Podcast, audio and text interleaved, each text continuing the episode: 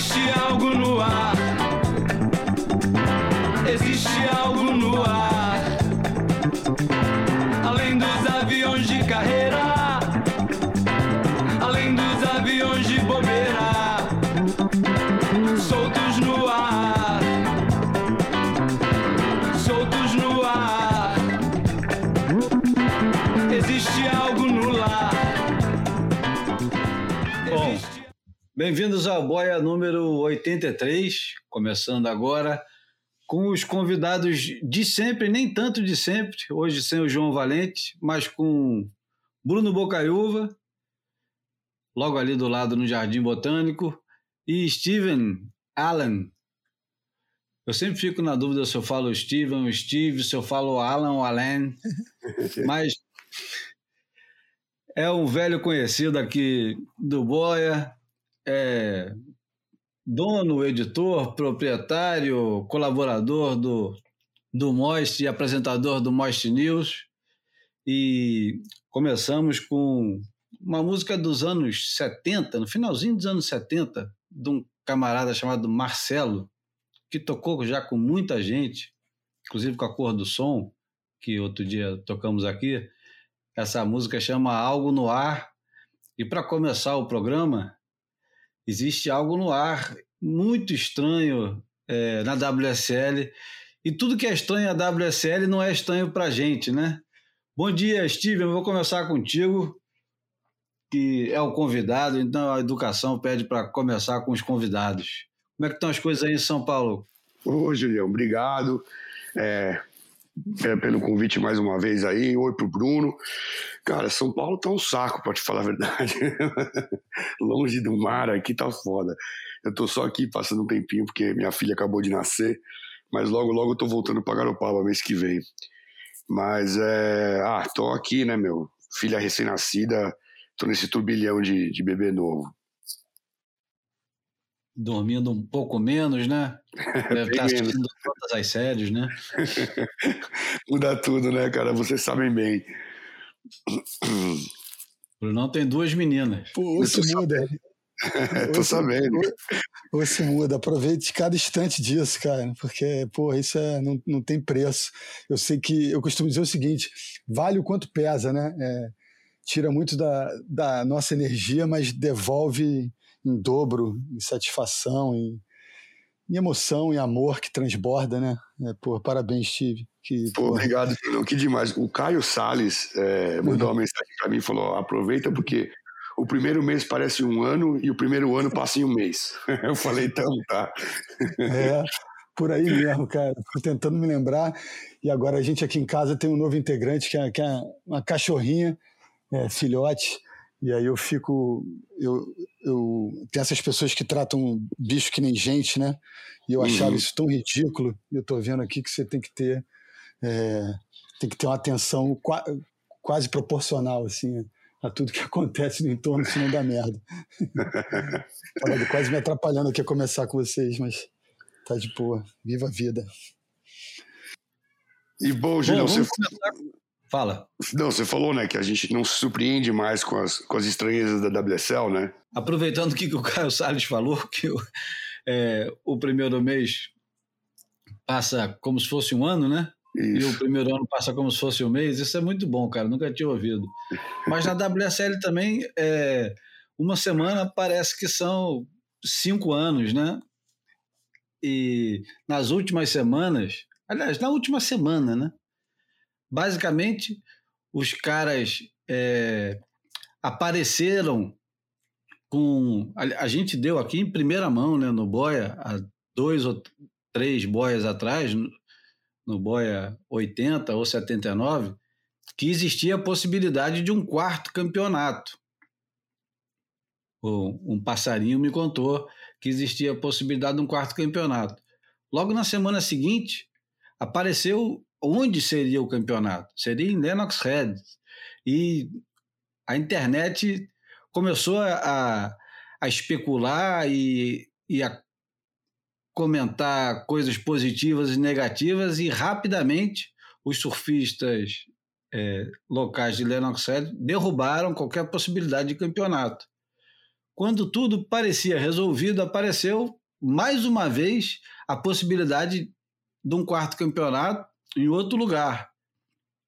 E mal deu tempo da gente respirar e o campeonato foi confirmado em Merweather, que é a praia do tetracampeão mundial Mark Richards. Aliás, eu, eu me lembro tão bem, a primeira vez que eu vi imagem de Merweather foi no Storm Riders, que passou no ou passou no Hotel Nacional, ou passou no Colégio Rio de Janeiro, ali na Gávea.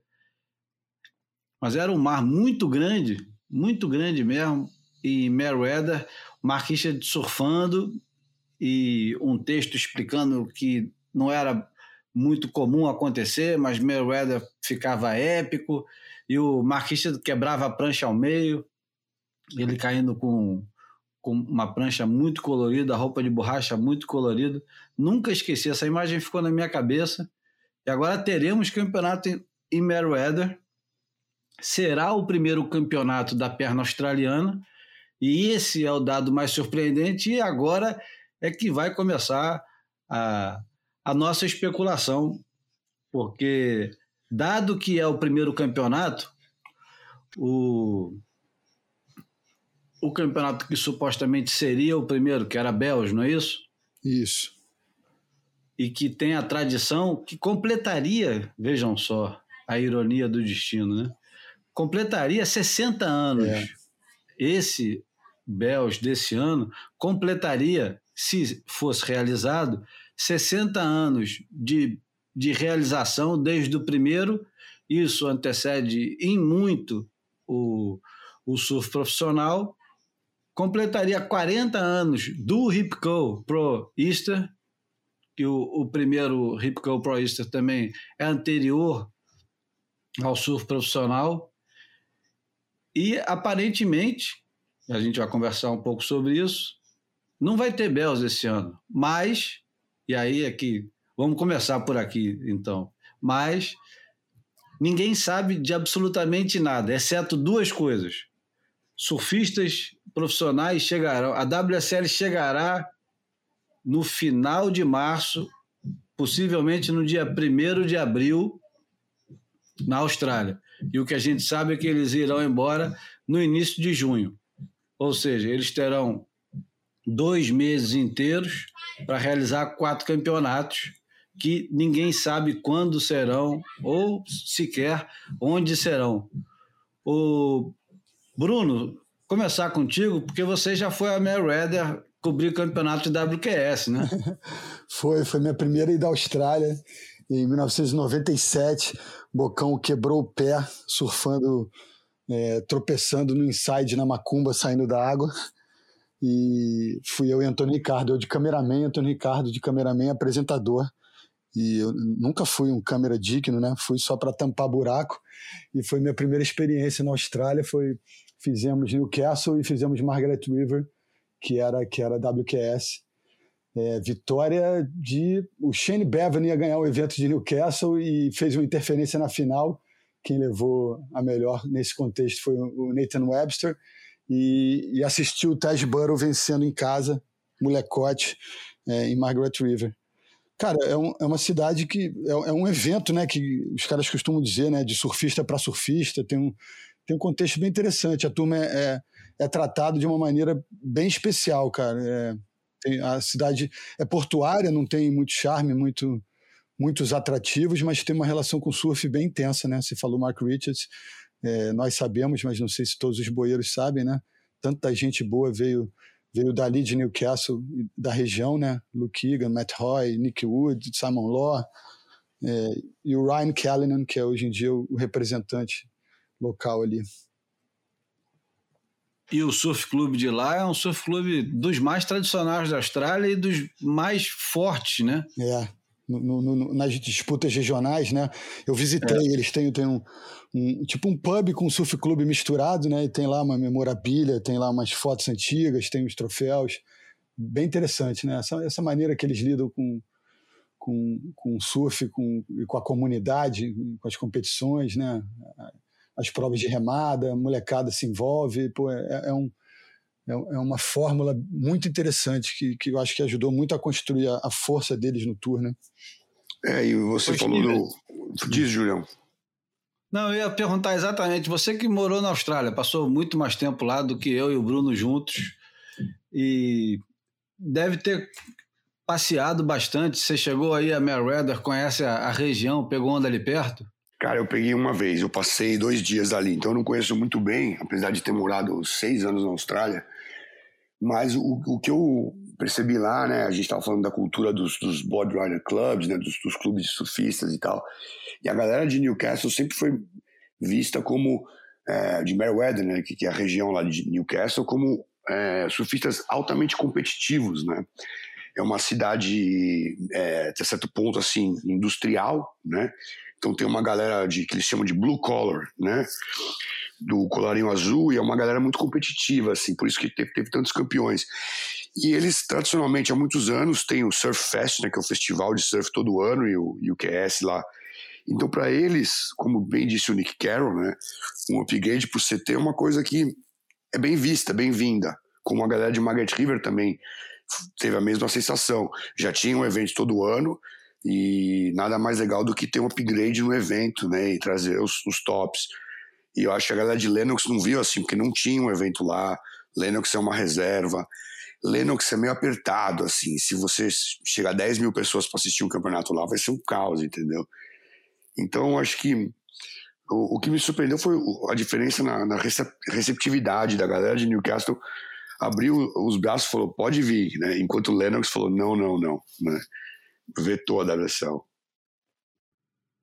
É, e parece que o, o, além disso, o atual prefeito daquela região como é que eles chamam em inglês é, Novocastrians, né? É, é, como é que seria isso? Novocastriano, é. Newcastle, né? É, new, é. new esco novos escoceses, né? seria isso? É verdade. É, novos escoceses. Que doideira isso. Mas o, o engraçado disso é que o, o discurso, que está inclusive no, no press release, né? É que é, Newcastle e Merweather vai atrair milhões de surfistas para lá. Sendo, sendo que é, eu, eu não conheço, nunca fui naquela região lá, já até tive em Sydney, mas não fui para aqueles lados.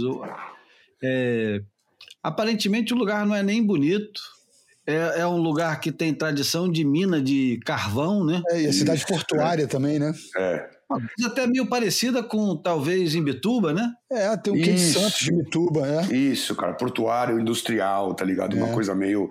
Não é uma cidade pitoresca e turística aqui, sabe? Uma coisa tipo Maggot River. Você é. vai, vai pro surf e tem vinhedo pra tudo que é lado, uva, negócio é totalmente diferente, né, cara? É, então, e, e é surpreendente imaginar, quer dizer, eu acho que ele não tem essa ilusão, né? O próprio prefeito ele está falando isso como um discurso, mas ele não tem ilusão. Primeiro porque não existem esses milhões de surfistas para viajar para lá. Não cabe também, não, não dá. É, foi aí, exagerou em três zeros aí, né?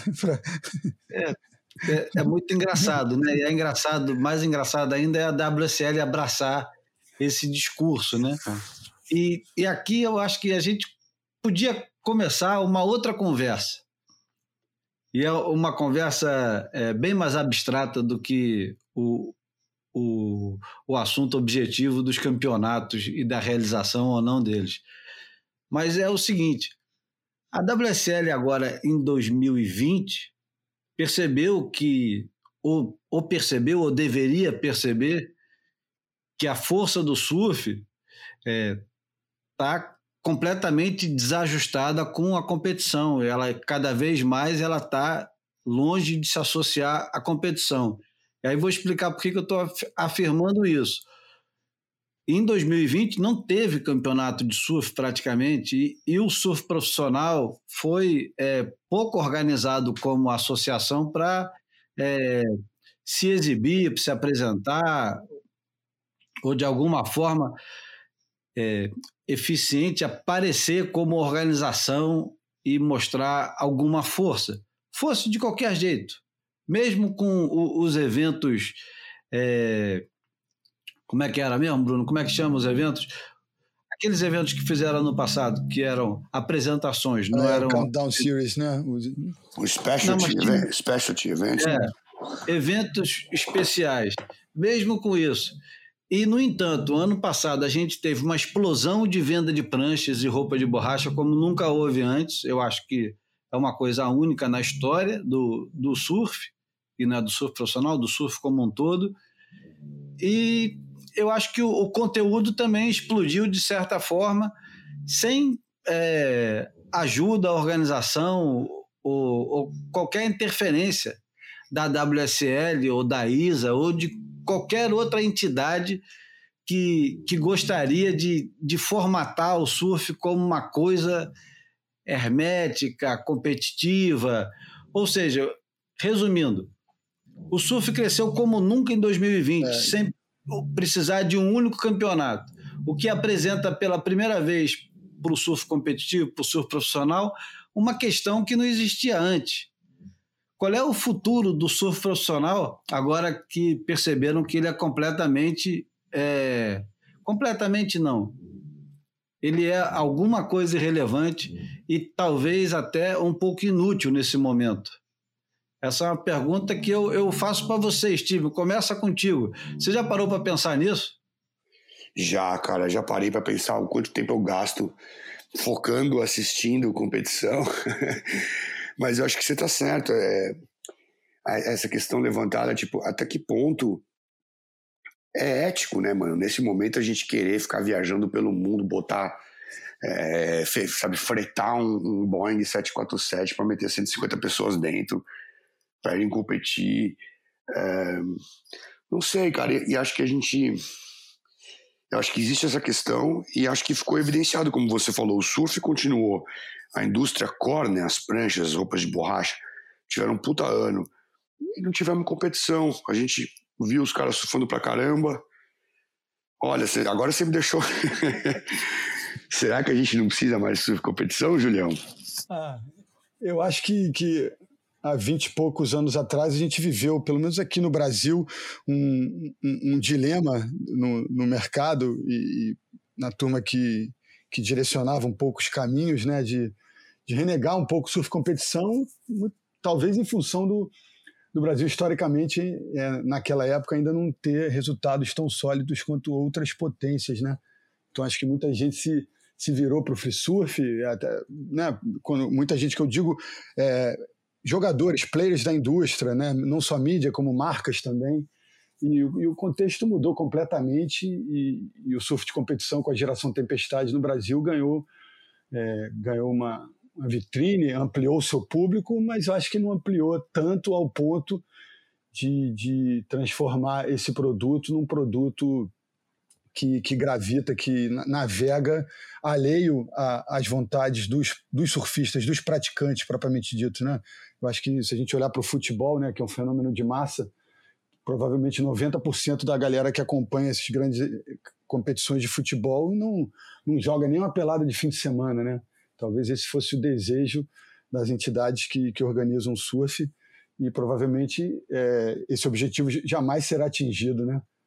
Mas eu acho que, assim, é, é, é, é difícil ter uma resposta, né? Uma, não existe verdade absoluta nesse contexto, né? Acho que existe é, é tentativa e erro, existem desejos de parte a parte, mas eu acho que eu acho que está provado também que é uma plataforma para divulgação do talento desses caras, né? Assim, eu não vejo eles cresceram e, e assim tentando olhar para um Medina que é o maior fenômeno, pelo menos midiático desse contexto e, e também técnico, né? Ao lado de John John e é, o cara é maior que a entidade, né? Eu, eu, eu me debruço diante disso e, e, não tenho muitas respostas, né? Mas é, o cara é, construiu esse, esse império em torno de si, mas construiu muito em função da plataforma que ele teve a serviço dele, que, que, que foi a SP, que é a WSL. Então, assim, eu acho que é, tem aquele, aquela história que eu uso às vezes também, aquela frase, né? O surf, como todo esporte, é daquelas coisas menos, mais importantes entre as menos importantes, né? O que interessa é, é saúde, né? É, é, é, segurança, é justiça, mas, enfim, o, o, povo precisa de circo, né? E eu acho que o, o, o circo da WSL é um, é, um, é um produto muito bem resolvido, né? Agora, realmente... A, eu acho que a... tocou... Ah, manda, manda. Eu acho que tocou um ponto interessante, não, porque hum. eu acho que a WSL se torna um passatempo pra gente, porque você comparou com o futebol, né? É. Pro surf, eu acho que para quem assiste competição, surf competição, o ato de surfar ainda é muito mais importante, né? Ou, tem um espaço muito maior na vida do surfista do que um cara que, que gosta de assistir futebol. Acho que tem milhões de pessoas que assistem futebol toda semana, mas não jogam bola, né? Hum. E no surf eu acho quase impossível de acontecer, né? Eu acho que está é, tá acontecendo mais do que jamais aconteceu. Eu acho que o, o, o simpatizante ele ele está é, chegando, está tá aumentando e eu acho que a gente, a gente tinha algumas vantagens, ou pelo menos diferenças, entre o, o fã do futebol ou o fã do tênis. O fã do futebol e o fã do tênis, quase todos, eu acho que 80%, 90% é, pratica o esporte. Pode não praticar sempre, mas pratica ou praticou em algum momento, independente da, da, do, do grau de habilidade, do grau de envolvimento. Quem gosta de tênis e futebol, em algum momento jogou tênis ou jogou futebol, ou joga tênis ou joga futebol. No surf, eu acho que tem mudado esse panorama um bocado. Estou até é, contradizendo o que eu venho acreditando há muito tempo mas eu, eu acho que tem chegado uma turma que sonha com surf, mas que não vai chegar no surf, ou nunca vai chegar, ou possivelmente vai ter uma breve experiência que não é nem de perto a experiência que o camarada que joga tênis tem. Eu vou, vou tentar explicar melhor. O cara pega uma raquete e uma bola de tênis, arruma uma pessoa para jogar, ele joga duas, três partidas e, de certa forma, ele se sente realizado por ter jogado tênis. Mesmo que ele não, não, não volte a jogar nunca mais, ele vai jogar 10, 15, 20, 30 partidas. O cara que, sei lá, o cara mais velho começou a pegar onda e experimentou. Tem um primo agora que começou a pegar onda depois de 40 anos. Ele experimentou o surf. Ele não se tornou surfista, mas ele realizou um velho sonho dele de experimentar o surf. Pô, meu sonho sempre foi pegar é, uma prancha e ficar em pé numa onda. Hoje em dia todo mundo consegue fazer isso, o que não os torna surfista nem de longe, né? Porque a experiência vai muito mais longe que isso. E mesmo assim, e mesmo que porra, o cara é, pertença àquela, àquele 1% que possa fazer isso em, nas Maldivas ou em lugares onde vai ter sempre uma escolinha com alguém emprestando uma prancha, levando num lugar perfeito e tal. A experiência é, do surfista, não vou dizer a experiência completa, nem a experiência essencial ou fundamental, mas a, a experiência que a gente conhece é muito diferente. E eu acho que no futebol e no, no tênis, no rugby, em todos esses outros esportes, eu acho que, por mais que o envolvimento seja distante, eu acho que se aproxima mais do, do, do que ele está vendo lá. Você, eu, eu, não sei se eu estou me fazendo claro. Não, é que assim, o, o, o gap, né, a distância entre o, o, a prática de um leigo nesses outros esportes é um pouco mais próxima do que é do que é no surf. É um pouco isso que você está dizendo. O cara é, é um pouco mais fiel à experiência do cara estar tá numa quadra e, e, a distância entre ele e um profissional a, aparentemente é mais curta. É um pouco isso? É, eu acho que por, por ser um nicho tão pequeno nosso, é. eu acho que a gente transforma a, a, a, experiência do surf numa coisa super exclusiva. Uhum. E é, é, quase uma, é quase uma parada de local. A gente é local do surf, entendeu? A gente não é local de praia, a gente é local do surf. É. E o cara, para entrar nesse, nesse lugar que a gente está, ele tem que pagar um preço, entendeu? Ele tem que passar um tempo dentro d'água, ele tem que é. levar onda na cabeça, ele tem que. Tipo esse, é, esse malandro que apareceu agora, nesse final de semana, apareceu um cara tentando entrar no arpoador, foi Nossa, varrido. eu vi essa Nossa, porra. Nas pedras. O trabalho para o salva-vidas, os caras se arriscaram é. por conta dele, né? É, é isso. Eu, ele está pagando um preço ali, eu não sei se ele vai voltar de novo, se ele entendeu onde é que ele está se metendo, se aquilo ali é uma questão de pessoal para ele, ele se sentiu, porra, eu preciso fazer isso porque eu vou provar para alguém ou para mim mesmo que eu consigo fazer isso e vou fazer sozinho. Mas, porra, a experiência de você fazer meia dúzia de aulas e até de você ir surfar sozinho não o torna um surfista. Tem mais coisa envolvida. E tem coisas que não são ditas, que você vai ter que descobrir sozinho, entendeu? Porque ninguém vai te ensinar.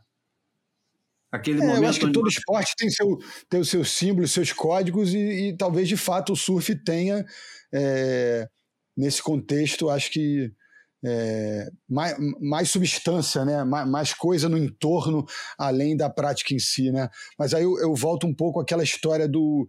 É, durante esse, esse momento de brilho da, dessa geração que tomou o tour de assalto, da tempestade, é, muita gente me perguntava fora do Brasil, pô, mas incrível, né? O surf no Brasil é uma, deve ser uma coisa gigante, né?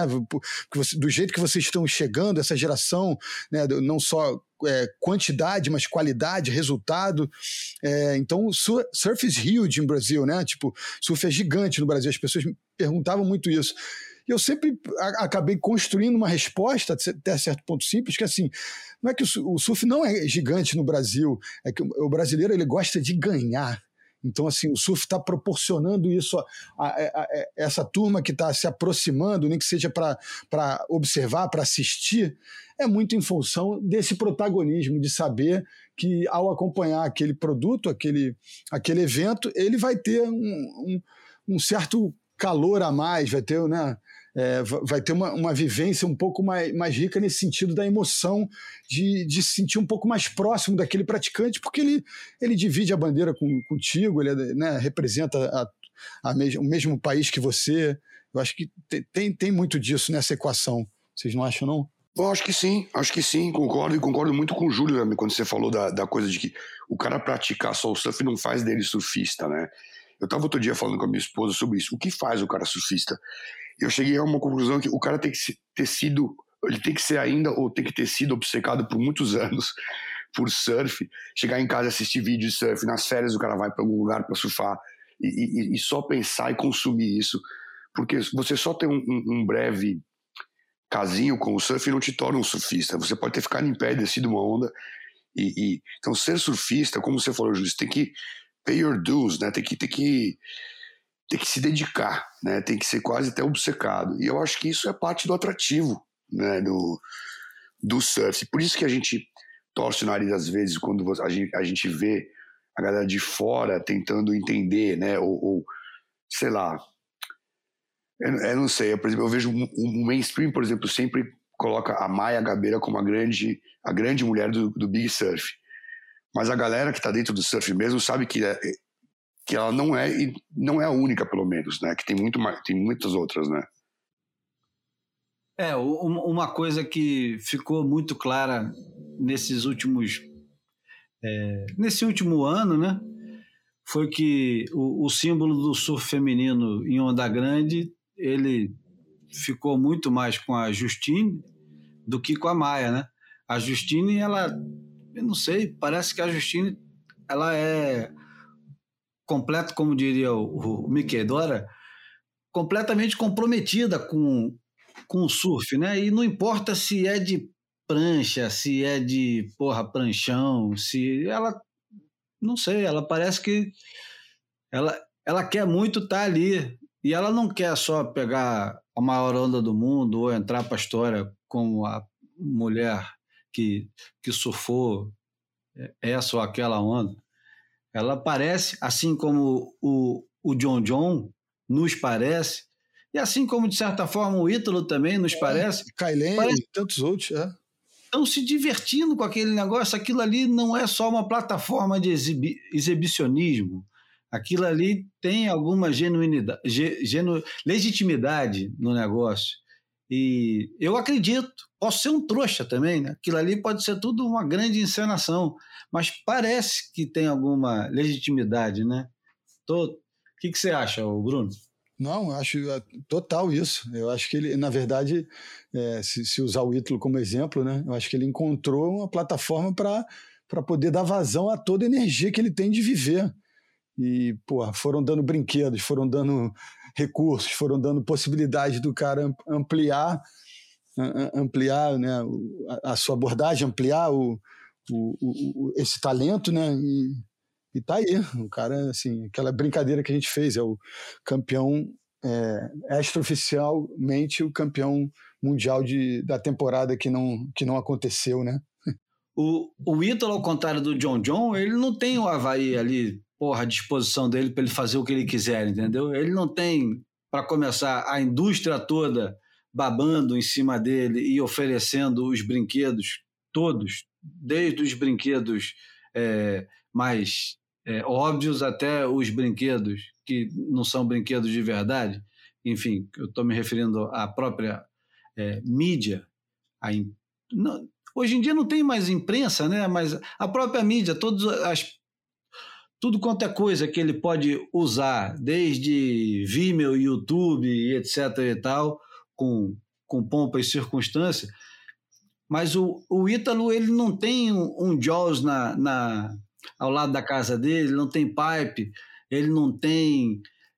Ele não tem tanta, tanta magia, né? E o cara, ele vai, ele vai caçar onda em Nazaré, o cara vem para o Rio de Janeiro pegar bomba em Saquarema. Ele, ele se coloca em, em, todas as situações possíveis, mesmo sem ter essa proximidade toda, né? Eu acho que para o John John é mais fácil ele pegar um, é, um foil e fazer uma brincadeira naquela água maravilhosa da Austrália, da Austrália, da, do Havaí, é aquela cor espetacular, sempre com uma porrada de gente filmando e tudo com aquela tudo esteticamente perfeito, né?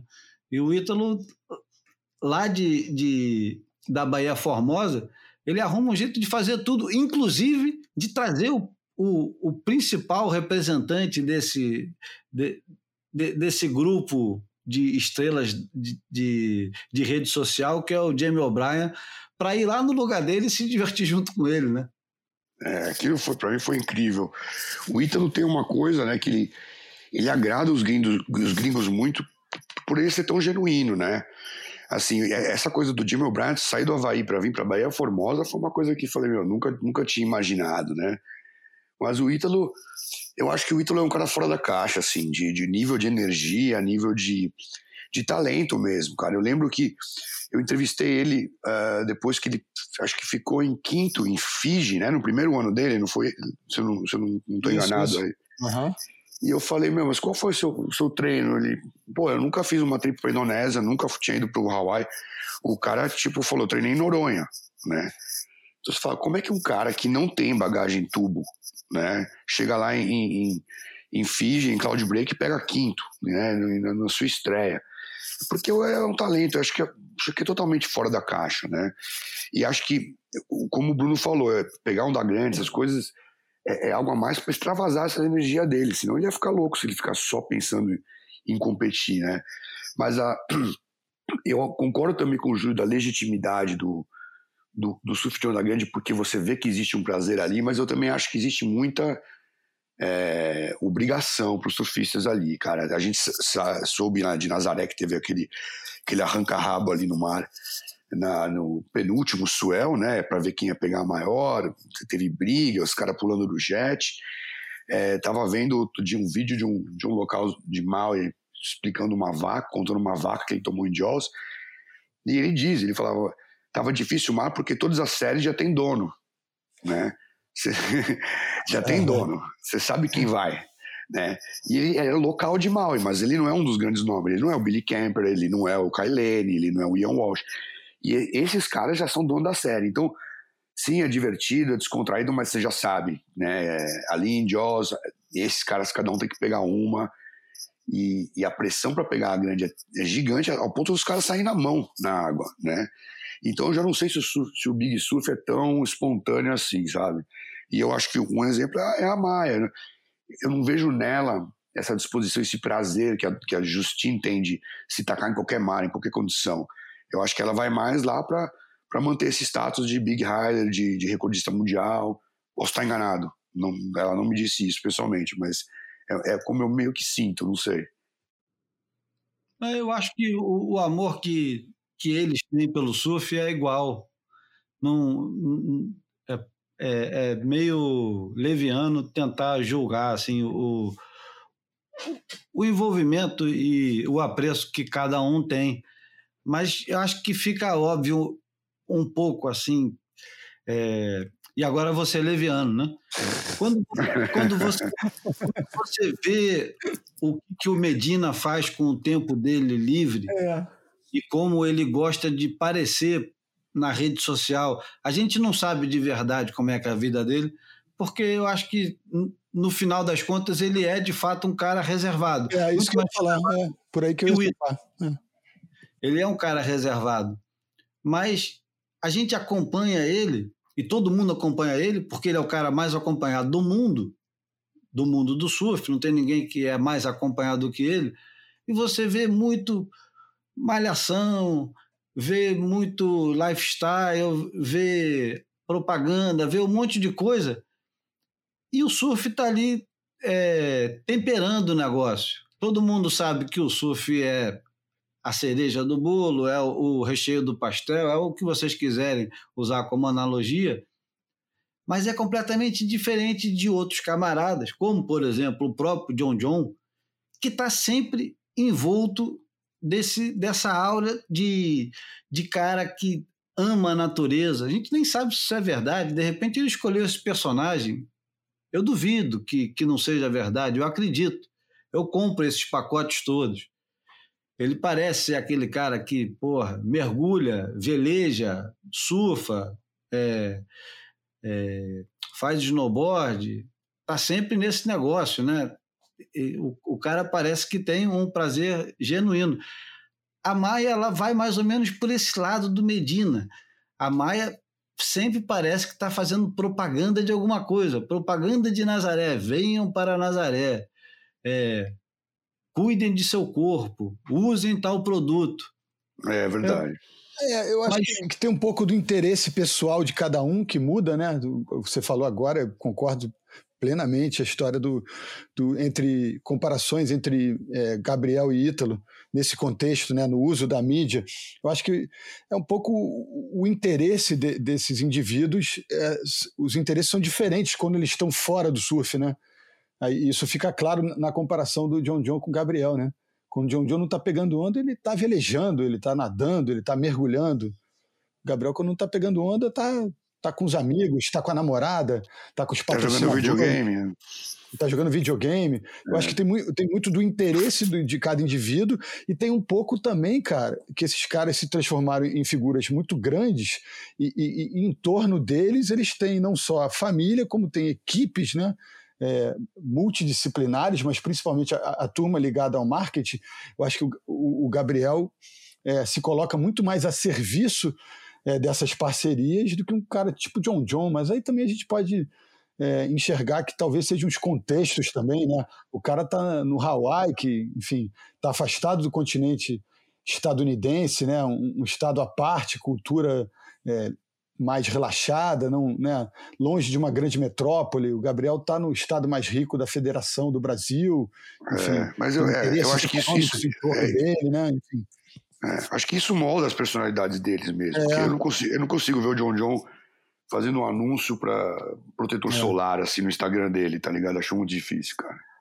É, é, eu acho que é um pouco do interesse, personalidade e, e, esse entorno, né? Eu acho que isso que acaba compondo um pouco é, esse espelho da vida dos caras, né? Tem, tem interesse genuíno de cada um tem, é, tem, tem um entorno, as pressões que eles sofrem ou, ou, evitam sofrer, né? No caso do John John, talvez ó, ele escolheu ser assim, olha, talvez uma empresa de marketing tenha chegado para ele, eu, eu, quero te representar, eu quero te dar mais oportunidades no mercado é, americano, você pode ganhar muito mais dinheiro, cara, é, talvez seja uma escolha do cara. Eu prefiro estar perto da minha família, não me envolver tanto com, com tantos produtos, com tantos é, é, compromissos né, comerciais, e para ter tempo para o meu lazer, para as coisas que eu realmente gosto. E talvez o, o, Gabriel assim ou escolheu ou, ou deixou acontecer as coisas dessa maneira, né? Mas também, enquanto isso não tem, da nossa expectativa que o cara seja do jeito que a gente gostaria que ele fosse. Exatamente. Exatamente. É, o, o, olhar de quem, de quem acompanha, né? É, acaba construindo essa narrativa, né?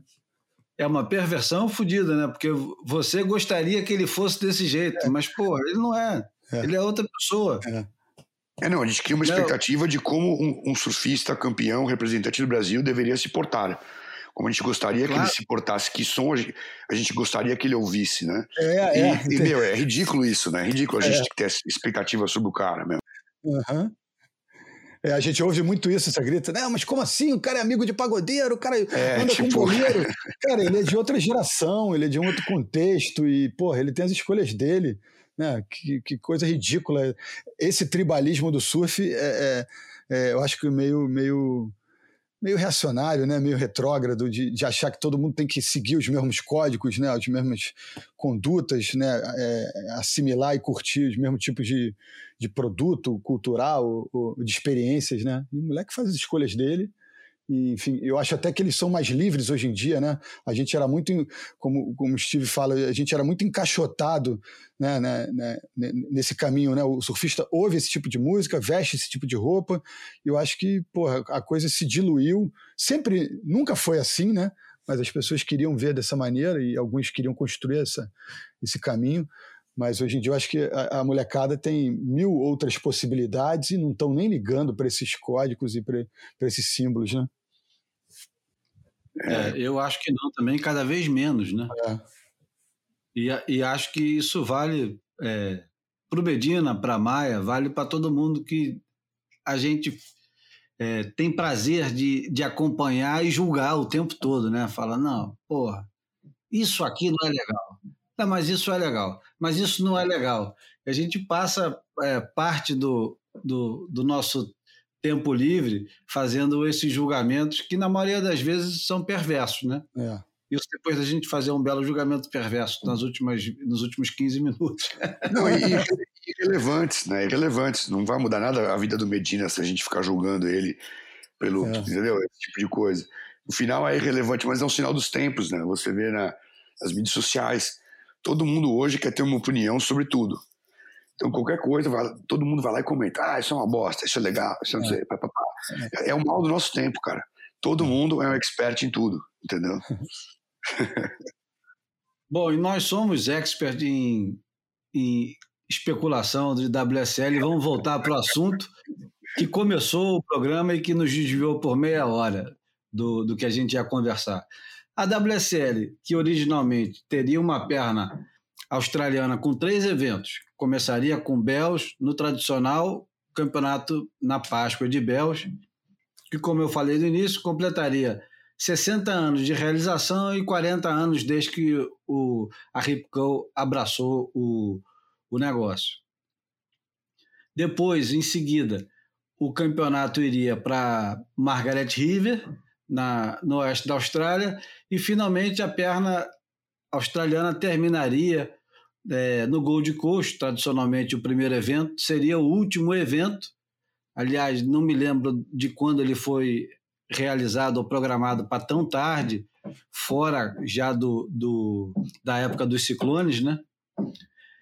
E agora o negócio subverteu completamente, porque trouxeram um novo evento, como contamos no início, é, para Merweather, em Newcastle. O primeiro campeonato começa lá e todos os outros três aparecem agora no calendário é, como com a mesma, tentativa.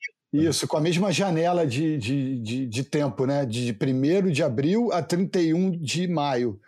Ou seja, é, a intenção fica clara que eles querem é, usar dois meses de janela para quatro eventos, né? duas semanas para cada, com aquele intervalo de três, dois, dois a, a quatro dias é, para o deslocamento da, das equipes. E, mas sabe o que, que eu, eu, ouvi hoje no rádio que eu acho que pode ajudar nessa, né, na, nessa nossa conversa? Que a, a, tua prima torta lá, a primeira-ministra da, da da Nova Zelândia, né, Júlia? A Jacinda. Ah, cara, os caras não têm um caso de Covid registrado é, nesse, nesse ano que, que já estamos aí quase indo para metade do segundo mês, né? Então, eles já estão realizando na Nova Zelândia é, algumas turnês de bandas e shows acontecendo com, em estádios para 15 mil pessoas.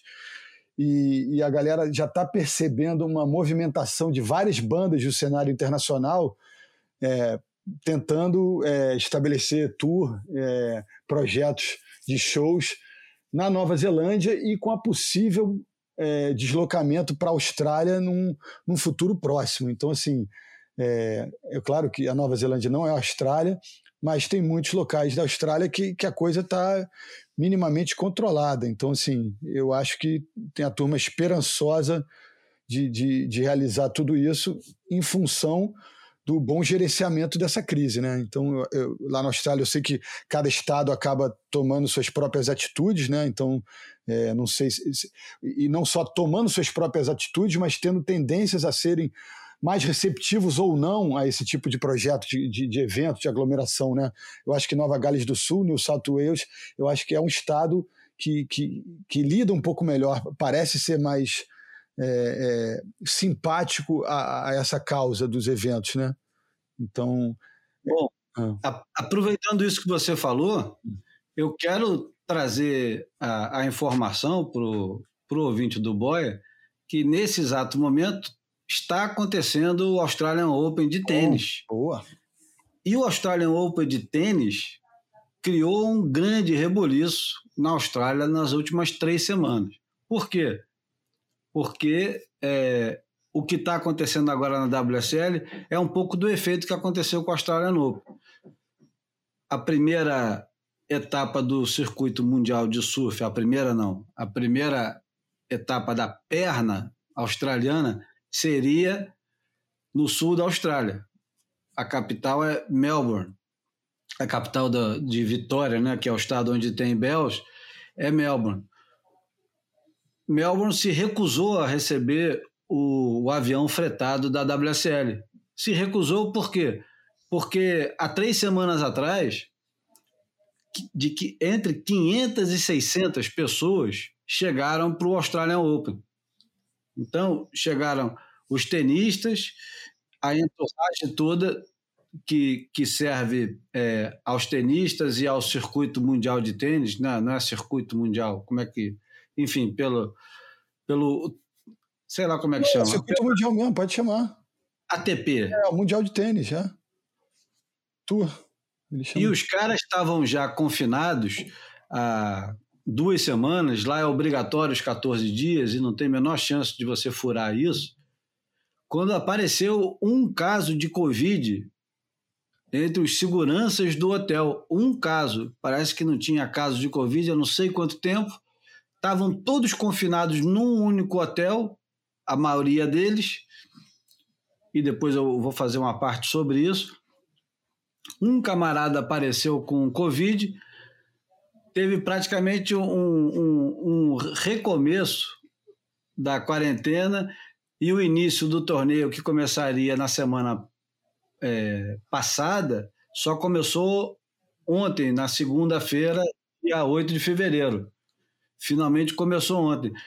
Os tenistas estavam enlouquecendo e os tenistas estavam revoltadíssimos com o que eles tinham que passar. Uma das tenistas é, publicou na rede social a foto de um rato no quarto, ah. vários tenistas publicando é, fotografias de que a comida não era boa, ah, reclamando. Não. Teve uma grita, desculpa, Júlio, te, te interromper. Teve uma, a namorada de um tenista que fez um vídeo que viralizou reclamando que ela não fazia, não ia ao cabeleireiro há muito tempo, que ela não lavava o cabelo longe do cabeleireiro, que ela não sabia como fazer. E aí, enfim, muita gente reclamou do, do, do, dos privilégios e, e, de quão desproporcional estava a reclamação dela diante do contexto global da pandemia, né? É, e aqui entra alguns detalhes, né?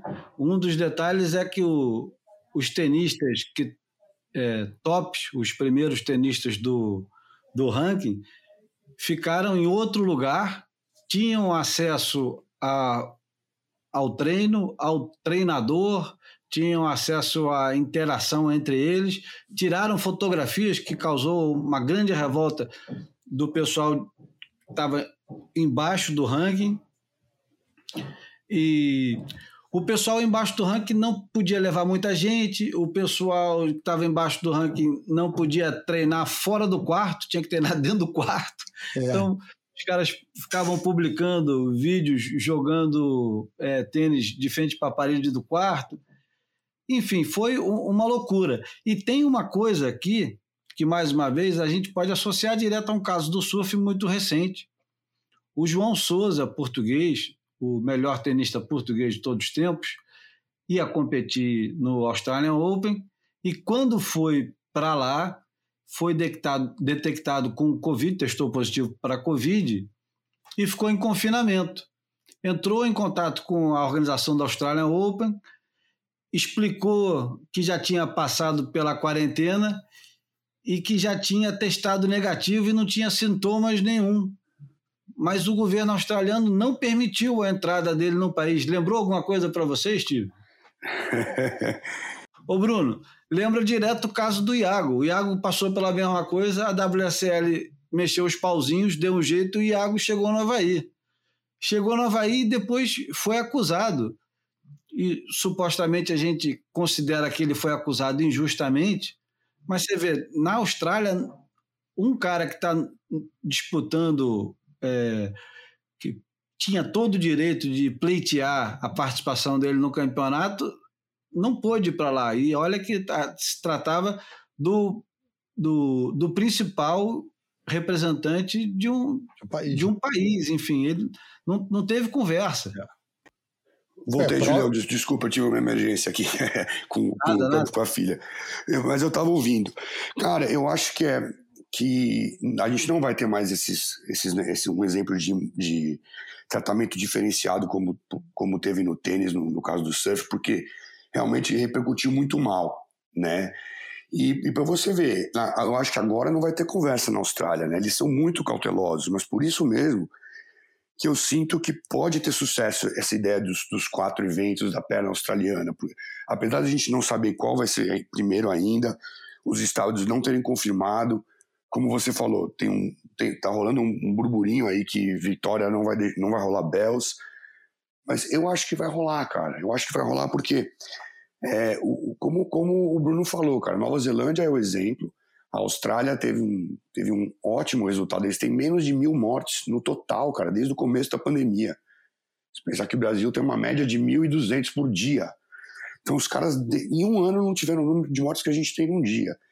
Então eu acho que eles estão sendo cautelosos, teve esse negócio do, do tênis, mas, meu, eles, se eles conseguirem trazer um avião cheio de gente e, e manter essas pessoas duas semanas no, num hotel, sem maiores dramas de, de ter um outbreak, de muita gente pegar, se um ou outro só aparecer com Covid, eu acho que uma vez que eles entraram aí, meu, aí os caras têm que liberar o evento, aí rola o evento, tá todo mundo testado, eles vão fazer os quatro eventos e, e por causa da indecisão do ano, pode ser que Pipe, mas esses quatro eventos já sejam suficientes para coroar um campeão, né? É, não, eu queria trazer, uh, e o Steve e o Júlio sabem bem, e não sei se o, o, os boeiros ouvintes sabem, o, o contexto organizacional do, do, evento de Bells, né, e geográfico, né, da estrutura propriamente dita, né, como como ali é, é, uma reserva de surf, mas também fica em frente a uma antiga fazenda da família Bell, né?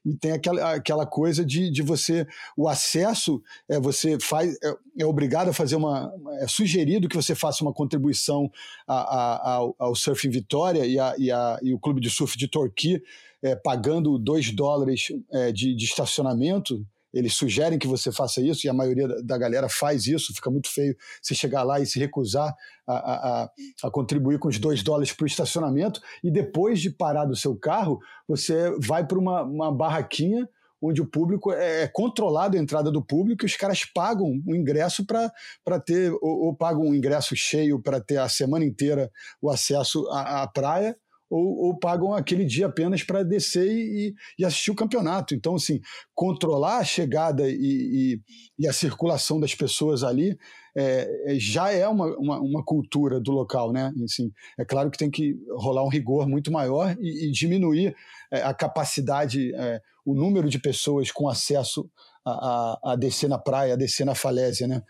Mas, enfim, já existe esse, esse contexto na organização do, do evento de Bells, né?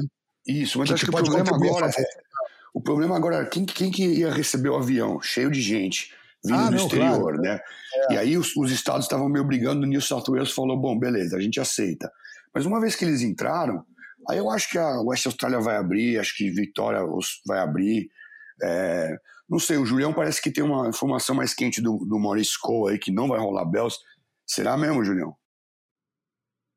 Pois é, é nos comentários do, das reportagens que têm sido publicadas, nomeadamente a, a reportagem que o, que o Nick Carroll publicou, e que merece o nome de reportagem, porque ele, ao contrário de especular o que está acontecendo, ele pergunta diretamente ao Andrew Stark, que é o CEO da WSL Austrália, o que está acontecendo, como é que estão sendo as negociações. E o título da matéria é é como se fosse um, um caldo, duas ondas debaixo d'água no Himalaias, que foi aquela onda que o John John pegou agora, aquela esquerda gigantesca durante esse último suel lá na Havaí. Enfim, a negociação toda, como o negócio da Covid, e a gente mencionou que uma semana é, vale por um ano, essa frase não é minha, é do próprio Andrew Stark, que é um cara odiado pelo surf australiano. O Andrew Stark, mal comparando, seria um Adalvo Argolo, entendeu? Ninguém gosta dele, exceto os baianos, né? e exceto possivelmente os amigos do Andrew Stark. Mas o, o Andrew Stark está causando um, um, grande desconforto no surf australiano, primeiro porque ele tentou negociar a Lennox sem consultar os surfistas e foi, é, foi votado para fora, né? Teve uma votação com, com a participação do, do público, uma votação pública, e eu, eu não sei exatamente quem vota, mas eu sei o quem vota, mas o resultado foi de 8 a 2 contra o evento em Lennox. E o Andrew Stark negociou com o prefeito de Balina, que é a municipalidade onde tem Lennox Head, e com o Surf Club, que o Steven disse que é capitaneado por uma turma mais jovem que aceitou o campeonato com algum entusiasmo, mas foi completamente rechaçado pelo resto da comunidade de Lennox.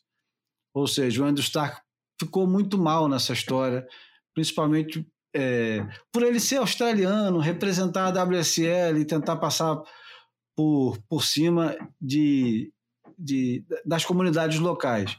O que está acontecendo agora em Bells, e agora isso já é o, uma outra notícia barra especulação, é que os locais de Bells juram que não vai ter campeonato esse ano. Ou tem durante o tradicional Easter Classic, ou seja, o campeonato da Páscoa, ou tem o campeonato tradicional, ou não tem campeonato em Bells. A WSL está dizendo: Vamos fazer em Bells, já estamos negociando com todo mundo. Só que a notícia que aparece e que o Maurício Cole colocou mais de uma vez, inclusive colocou hoje, ele diz: a WSL não entrou em contato com a Ripco, que é quem tem o, a licença para fazer o campeonato, acho que pelo menos por mais cinco anos, e vem fazendo nos últimos 40. Não entrou em contato com o clube de surf local. E quem fica pensando agora ao ouvir clube de surf local deve imaginar assim: pô, a galerinha que pega onda ali. Não. Os clubes de surf locais na Austrália eles têm uma força imensa, porque eles têm representatividade de voto no conselho. A coisa lá é séria, o pessoal leva a sério esse negócio de representatividade dentro das respectivas comunidades. O clube de surf ele representa os interesses de quem frequenta a praia. A gente tem poucos exemplos aqui no Brasil, mas tem bons exemplos de clubes ou de comunidades que se reuniram para proteger determinadas praias. No Rio Grande do Sul, em Santa Catarina, é, no Rio de Janeiro, em São Paulo, em tudo quanto é lugar tem. E não é o local da praia que chega lá todo dia cedinho, que pega onda todo dia. Não, não. É gente envolvida politicamente com o negócio de maneira a proteger os interesses da praia, de preservar o lugar, de que não haja é, eventos demais.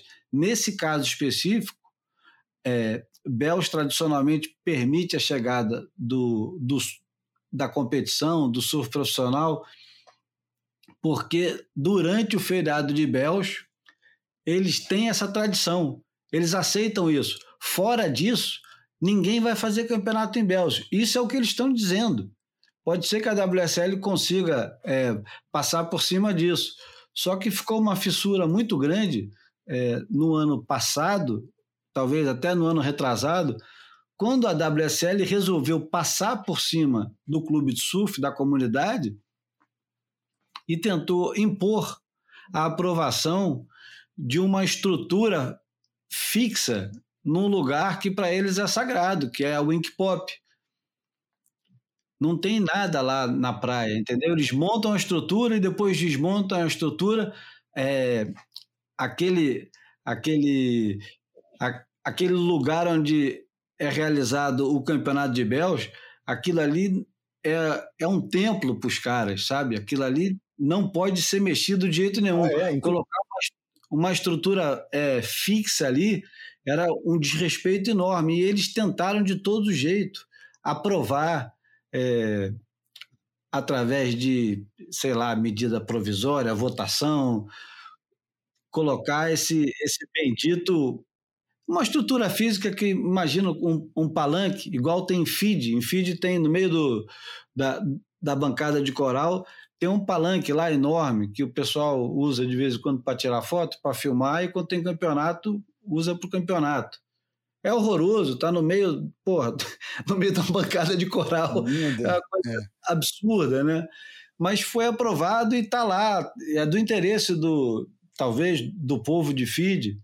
Em Bells eles não aceitaram e eles se sentiram muito desrespeitados quando a WSL tentou construir e aprovar isso, justamente no lugar que para eles é um lugar sagrado. E eles levam a sério esse negócio.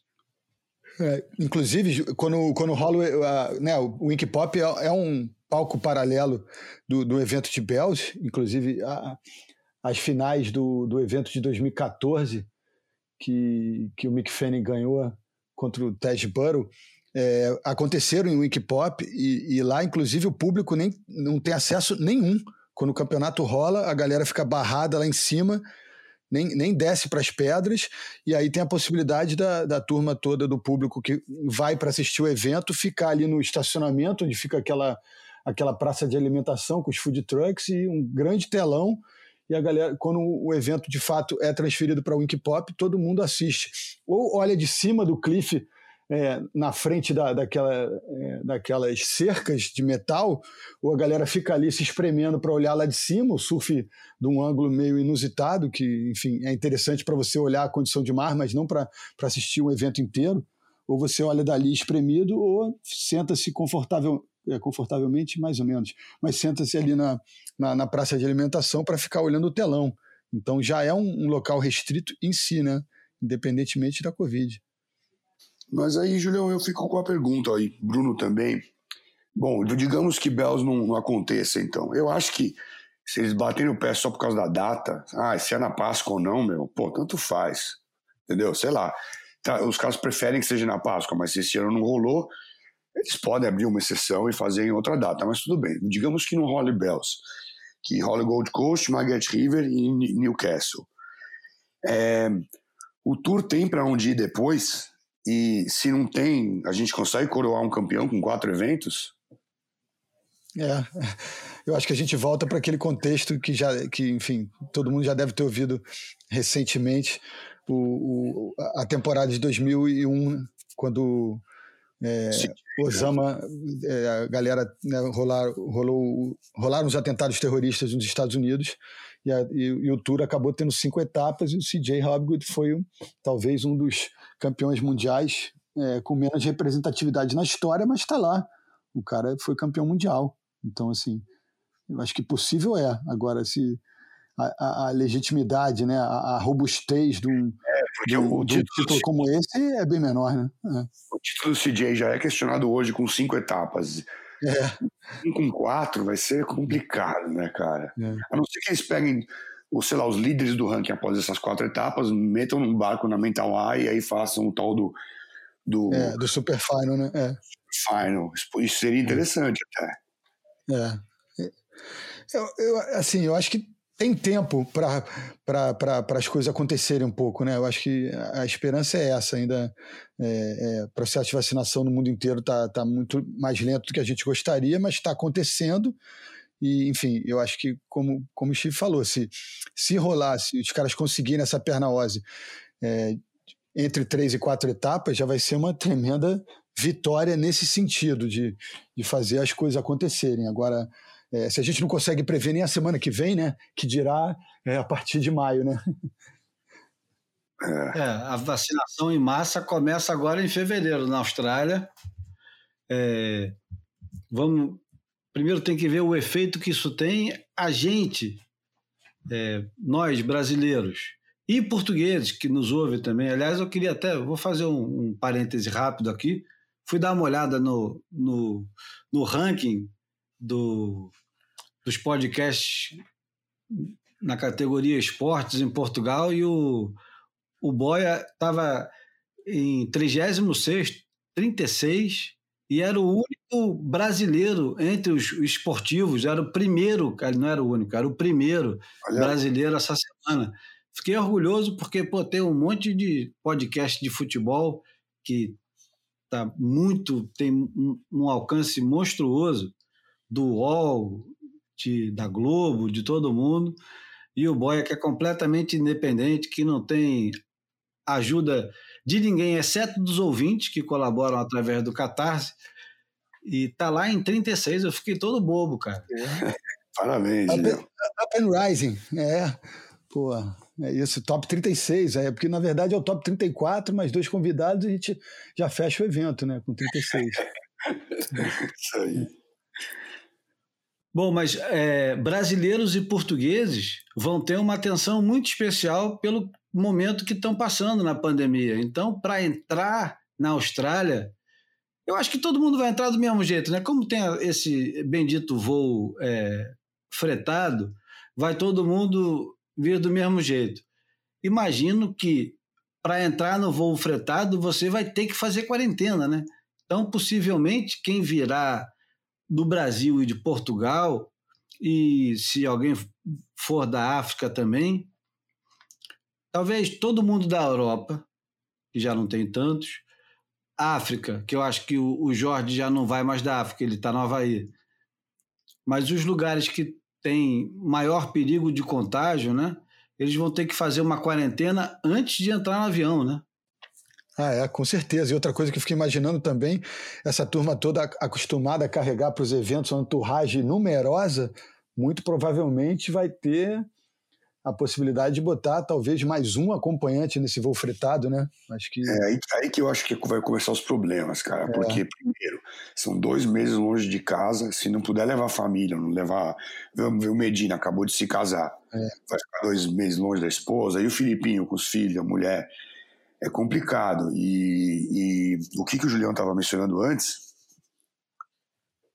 Não, estava dizendo que o, o, o, camarada que vem do Brasil, ele vai ter que fazer quarentena antes de entrar no voo, vai fazer um voo e vai entrar numa outra quarentena. É. Júlio, você acha que isso é possível? Meu? Pensa, pensa o atleta, o cara vai ter que ficar, sei lá, 10 dias antes de entrar no voo e depois 14 chegando lá, o cara vai ficar 24 dias em quarentena preso num quarto. Mano, eu acho muito difícil eles aceitar. Não teria que aceitar, né? vai ser imposto quando chegar na Austrália. Agora, se tiver que fazer quarentena antes de entrar no voo também, pensa isso. É, é, meu, é muito complexo isso. Você pedir para um atleta isso, cara. É, mas é bizarro, né, Steve? É um pouco. A sobrevivência do circo é um pouco a sobrevivência deles, né? Aquela história que a gente está falando no começo. Ele é já, né, um ou outro. No caso do Gabriel, já é maior que, que a entidade, né, no ponto de vista matemático do, do das mídias sociais, do alcance, mas ele, eu acho que eles precisam da plataforma e têm essa consciência de que a plataforma precisa sobreviver, né? Então, é... A grande pergunta é: o Gabriel vai levar o Charles ou vai levar a Yasmin? é por aí um pouco, né? Mas você viu que, por exemplo, o, o, o Ace Buck, acho que o Owen Wright também, né, se eu não me engano, quando eles viram que para ir para o Hawaii competir em pipe, eles tinham que ficar um tempão lá e duas semanas de quarentena na volta, falaram não. É. Falaram por não fazer. Então, é capaz que muita gente também, ou muita gente, ou algumas pessoas optem por não vir para a perna australiana. Também pelo preço da passagem que você falou, né, Julião? Agora, é o que o, aí já é outra questão que o Bruno falou. Se eles não vierem, então eles basicamente estão dizendo adeus à profissão, né? Exatamente. Tem, tem que vir, né? Estão contribuindo minimamente para o caldo entornar, né? Assim, é. É. Cara, que tempos, hein? Assim, é, de, de, tédio a gente não vai padecer aí nessa, nesses próximos semanas e meses, pelo menos dessa expectativa, né? É, anunciaram ontem também outro evento, né? Qual? Anunciaram um, um WQS. Opa, isso é bom, hein? Isso eu não vi, não. Port Stephens. Ah, Port Stephens é ali perto, porra. Já teve lá, o Steven? Não, não tive. Ia, ia ser um bom trocadilho eu ter, eu ter ido para Port Stevens, né? É, é, é, o predestinado a ir para Port Stevens, você. Tem que né? lá ainda, ainda vou botar na bucket list aqui. É, mas eu, eu, eu, não sei se estou confundindo com Coffs Harbour, né, que, é, que é ali perto de Newcastle, que já os caras inclusive já transferiram o evento de Newcastle quando estava grande uma vez que o Alejo se deu bem e, e um Parco também se deu bem, enfim. É, mas eu acho que é ali no South Wales também, não é, Júlio? Não conheço. Pô, mas aí é um que é australiano, né? Eles não estão contando que, não, a galera, que a galera do QS vai para a Austrália também. Ah, é. Esse... Eu acho que, eu acho que o, o QS esse ano ele vai ser adaptado a. Regionalizado, né? É. é, não, não vai ter muito como fugir disso. É. Parece que eles estão comunicando aqui quatro campeonatos também, uma série de quatro campeonatos, é, três eventos de mil pontos e um evento de três mil pontos. Marubra, Great Lakes, Port Stephens. Opa! É. Enfim, eles estão eles estão tentando aproveitar, né? Tudo que, que pode ser feito agora e eu estou um pouco é, receoso e bem desconfiado que talvez isso tudo não, não seja é, não seja possível, cara. Eu não quero ser, ser tão pessimista assim, mas eu acho que, bom, o WQS será, né? Porque o WQS basicamente vai ser um campeonato é. local. É. Eu duvido até que o pessoal que não é do, do da, da região participe. Não sei se justifica até o, os mil pontos. É verdade. Mas, Aquele... mas também, o que, que terá para ser disputado esse ano de WQS? Por enquanto, é, vocês estão sabendo de alguma coisa? Não, os calendários, tudo tentativa, né? Tudo tentativa. A, a turma intermediária aí que está lutando por um lugar ao sol, por deve estar tá se coçando porque pouquíssimas oportunidades no horizonte, né? Cara, que é. doideira. Mas, Julião, você acha que não rola por quê? Porque é muito tempo para ficar na Austrália, é, o negócio da quarentena, esse negócio do voo fretado é muito complexo. O que, que você acha que não vai dar certo em todo esse, esse plano mirabolante da, da WSL? Que a gente tem que apesar de todos os defeitos, a gente tem que admirar que os caras estão tentando, né, cara? É, o Eric Logan disse que esse ano eles vão coroar um, um campeão mundial, aconteça o que acontecer. A minha dúvida não é quanto ao o, o voo charter, o voo fretado, não é com essas coisas. Mas eu acho que uma vez na Austrália, manter essa, essa quantidade de, de adrenalina e testosterona junta durante dois meses, não pode não dar merda, né? Eu acho. É. Eu acho que não tem muito jeito. Não sei. Pode ser que dê certo. É, as, as, experiências que tiveram até agora, algumas deram certo. E, e o próprio campeonato de tênis está rolando e está dando certo. Pode ser que dê tudo certo. Eu, eu não sei, cara. Eu, eu, eu sei que. Aliás, você também sabe, acho que sabe muito bem. Não sei se você se, se comunica com o pessoal lá no, no oeste da Austrália, Steve. Uhum. Mas as restrições lá são muito grandes. São, e, agora. E, e, eles não podem circular entre os estados com essa liberdade toda. A WSL vai ter um, uma permissão é, que vai ser uma permissão exclusiva para isso. Eu não sei como o australiano comum vai lidar com essa informação. Por exemplo, um australiano comum não consegue chegar na Austrália hoje, porque a, a restrição aos voos é muito grande, os voos são pouquíssimos, o preço do voo está custando um absurdo e ele não pode ir para casa. Mas chegaram 500 tenistas e vão chegar 200 surfistas. É, o cara que mora em New South Wales, ele tem que passar por uma série de restrições se ele quiser visitar o tio, o avô, o pai ou a mãe em Perth. E agora a WSL possivelmente vai ter um, uma permissão especial para circular entre os estados com esse voo fretado. Eu, eu acho isso. Vai ser difícil, cara. Vai ser difícil fazer isso. A, a, a WSL acha que vai conseguir fazer isso só com dinheiro. Eu acho que só com dinheiro talvez não dê certo. É, não vai pegar bem, certeza, já conhecendo o jeito que o australiano é. Agora, eles, talvez eles consigam, se não tiver nenhum outbreak, eu não sei como é que fala isso em português, se não tiver um, um, uma série de casos atrelada à galera que chegou. Então, por Também exemplo, por aí, é exatamente isso. Se tinha um outro caso, beleza. Agora, se 15 pessoas se infectaram por causa da galera da WSL, e aí essas galeras já se infectou, outra galera mano, aí a opinião pública vai ficar muito, muito contrária, assim, certeza. É, eu acho que vai ser o. É, eu acho que o andar do, do primeiro campeonato é que eu acho que vai determinar o ritmo do resto, né? Acho que se as coisas começarem bem em Newcastle e, e a gente não tiver casos, ou, ou, ou como o Steve falou, um, pelo menos um aumento de casos na região, eu acho que a, a coisa pode, pode, pode, dar atração. É. Que foi isso que, que, que deu aquele aquele Auezinho com, com, com o Iago no Hawaii. Ele chegou é. em Houston, testou positivo e ficou 10 dias lá, já não estava mais é, é, assim, sintomático e também não estava transmitindo, foi para o Hawaii, tudo certinho pelo governo. Ele chegou lá, nos dias seguintes começou a aparecer gente com Covid e uma galera já começou a se falar, não, é ele que trouxe, entendeu? E, porra, é muito complicado você falar isso. Eu não teve. É. é. E, pô, ele ficou numa situação péssima, porque, sabe, ele fala, pô, eu não trouxe a doença para cá, eu não faria isso, eu não, colocaria a galera em risco.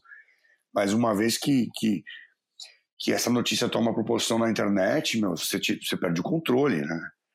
O negócio vai. E, e é difícil controlar. Se, se a galera achar que foi os surfistas que causaram um, uma, um novo aumento do número de casos de Covid em uma certa região da Austrália. Aí, aí eu acho que o Ilo dança. Coitado.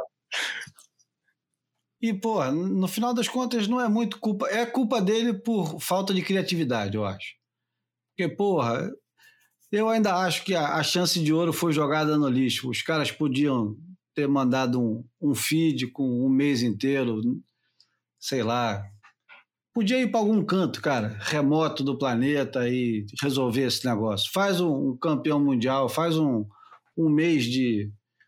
Não sei, escolhe três, quatro picos, vai lá para aquela região é, de Kendus, na Indonésia, vai para vai para Mentawai, vai para algum lugar, faz um campeonato em cada lugar diferente, faz um, um grande slam, nomeia um, um sei lá, um, um, campeão mundial, um campeão especial, faz alguma coisa parecida com isso, usa, usa criatividade, né? Sei lá, eu, eu é tão fácil, né? Falar aqui sentado da cadeira sem precisar botar o na reta, né? É, sem dúvida é fácil, mas eu acho que você tem razão, entendeu? Óbvio que ninguém conseguia prever nada. Eu acho que em setembro, quando eles começaram a organizar o Hawaii, eles falaram, porra, we're back, né? Agora vai rolar. Só que não contavam com essa segunda onda do Covid e, os Estados Unidos se tornando talvez o pior lugar do mundo. Né? Porque hoje você olha e fala, meu, porra, logo os Estados Unidos, cara, pior lugar do mundo, foi onde eles escolheram fazer os eventos. É óbvio que não ia dar certo, né? Agora, para ir para o lugar mais seguro do mundo, é muito complicado entrar, né? Então, porra, é difícil de qualquer lado, viu? Eu, eu sinto pelos caras, velho, mas eu também acho, concordo com o Júlio. Talvez, assim, olhando para trás, alguma, algumas decisões é, poderiam ser tomadas de outro jeito, com, com mais criatividade, já, já assumindo que esse ano ia ser completamente atípico e que a gente podia coroar um campeão de uma maneira diferente. É, eu acho que esse, esse negócio todo da Austrália é mais ou menos uma improvisação em cima do que aconteceu na Havaí, né? Eles estão falando assim, vamos garantir o circuito na Austrália que pode, pode ser que a gente não consiga fazer mais nada. Então, garante a Austrália. Garante a Austrália e deixa Trestos guardado, que qualquer coisa, se der merda nos Estados Unidos, a gente faz o último evento em outro canto. A gente leva para algum lugar onde nos aceitem. Porque, cara, o que não falta é lugar querendo essa propaganda de graça, mesmo com os 200 surfistas. Eu acho que se você levar para o México, o México está arriscado a aceitar. Até mesmo aqui no Brasil, com o Capitão Cloroquina, ele vai adorar, porra. Bota em Fernando Noronha, bota em qualquer lugar. Acho que Maldivas. Ele vai falar, venha, vem todo mundo. Maldivas também, você viu que foi uma galera foi, fez, fez boat trip para lá. Enfim. Já é, Maldivas desde, de, de, sei lá, de, de setembro tem gente indo, né? pode ter certeza que na próxima, nos próximos dias vão, a, vão surgir surpresas de todo canto, porque é, o fato dos três eventos subsequentes ao campeonato de Newcastle estarem abertos à data, eu acho que os caras devem estar desesperadamente e diariamente minuto a minuto, tentando negociar essas datas.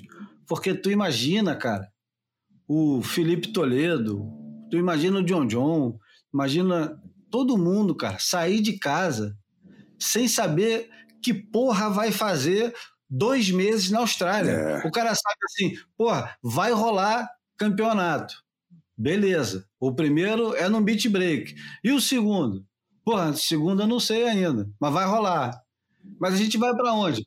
É, esse tipo de ansiedade para um cara que está disputando um, um, esporte profissional a sério é quase insuportável. É. Porque por mais que ele tente desligar disso e falar assim, porra, beleza, vamos aproveitar o que a gente tem, é legal que os caras estão fazendo o maior esforço, mas não. O cara está querendo ser campeão mundial, ele não quer saber se é pato ou pato, ele quer ovo. O cara, ele, ele quer saber aonde tem o campeonato seguinte, qual prancha que ele vai levar. Ele não quer.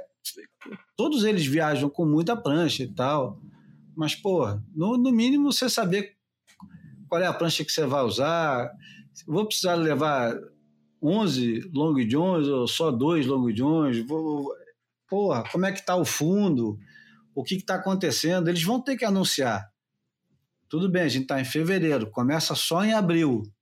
Mas eles na Austrália também precisam se, se organizar, né? Os campeonatos precisam de tempo.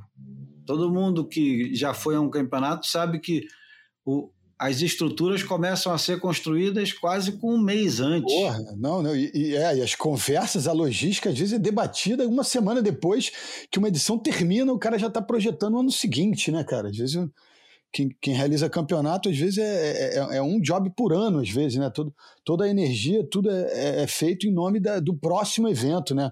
A, eu digo a entourage, a turma do, regional, né? De cada lugar, de cada praia, de cada, no caso da Austrália, de cada clube de surf. Os caras precisam ter um mínimo de antecedência para colocar o circo de pé, né? Eu acho que a recomendação que a gente pode fazer, pra, eu sei que, que a, é, a maioria deles não nos ouve, né? É, talvez o Iago seja o único ouvinte do boy, mesmo assim, tipo, é, é, bissexto, talvez, por conta da, da, da, correria da vida. Mas eu acho que a galera tem que, além da, da malhação aí, da alimentação, tem que investir, de repente, numa meditação transcendental, num apoio psicológico, porque não vai ser fácil, não. Mas é isso, cara, é o que eles têm. É, é a vida deles. Então, assim, eu acho que agora também vale vale um esforço. É um, é um contexto totalmente diferente e, sabe, e, e, não é diferente do ano passado, é diferente de tudo que já se viu, né? As pessoas, ah, tem muita gente que fala, ah, isso não acontece desde a gripe espanhola. Pô, a gripe espanhola foi muito menor do que isso, né? Então, assim, isso nunca aconteceu na, na história da humanidade algo, com essa proporção, né? Porque assim as guerras foram, né? A destruição é local, né? Tem, tem, tem todo um envolvimento de de, de outros países, mas não tenha essa coisa né, como foi a Covid, né, como como está sendo, né? É, estamos diante de uma aprovação histórica, né? Então é isso. É, é o, o, é ou não é. Então tem que partir para dentro mesmo. E se os caras derem os instrumentos para as coisas acontecerem, eu acho que tem que rolar. Eu, eu não descarto até a desistência de um surfista ou de outro. É. O que seria como já aconteceu né, no Havaí. Exatamente. Mas imagina se, se o o John John e o Medina falam assim: ah, isso aí tá é. muito bagunçado, não posso levar a patroa, deixa essa merda pra lá, no que vem eu volto. Imagina. É, esses dois podem fazer isso, né? Eles têm cacife para isso. Outros caras, não sei se conseguem bancar. Talvez o Julian possa fazer isso, até pelo, pelo jeito que ele parece meio desinteressado. Acho que é um cara que também é, poderia é. fazer, né? Se bem que ele mora na Austrália, é. então não. É. Enfim, esse foi o Boia número 83. Muito obrigado ao Steven por ter deixado a Cora com, com a mamãe e ter, ter, feito o Boia conosco. Ele que ainda vai gravar o Most News essa semana, né? Exatamente. Ainda tem outro. Vai ter que ainda vai ter que desenrolar lá também. Isso, exatamente, Julião. Estou até me planejando aqui. Obrigado, Bruno velho companheiro. Hoje tem onda, hein, Bruno? Valeu, Júlio. d'água agora. É, né? eu tô... Pô, eu vi. Tomara que, que esse céu aí tenha, tenha ajudado os fundos, não só da Zona Sul do Rio, como, como da Zona Oeste também. Que, que Melhorou que... muito. É, eu vi. Então, bora, eu Júlio, aproveita. É fora de época, mas é bem-vindo.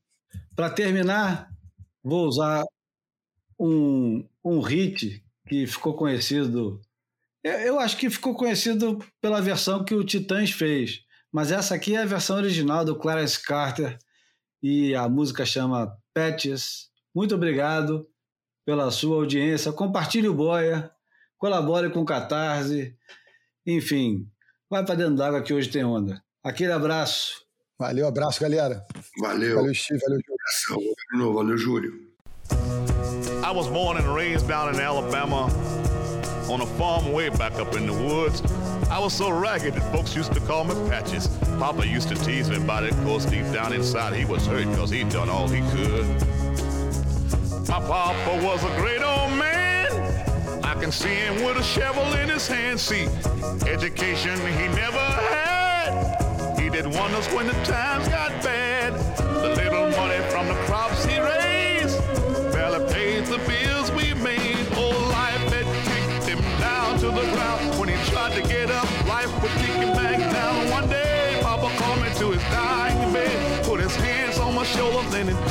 Said, he said, Patches, I'm depending on your son to pull the family through. My son is all left up to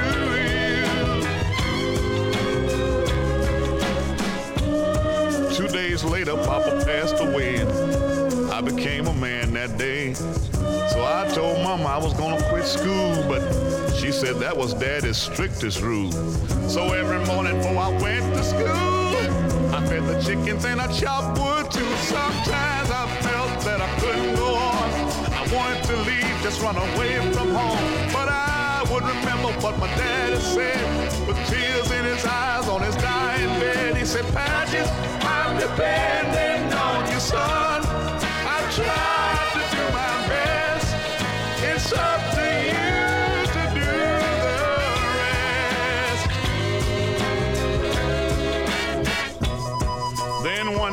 Strong rain came and washed all the crops away. And at the age of 13, I thought I was carrying the weight of the whole world on my shoulders. And you know, Mama knew what I was going through, cause every day I had to work the fields, cause that's the only way we got our meals. See, I was the oldest of the family, and everybody else depended on me. Every night I heard my mama pray,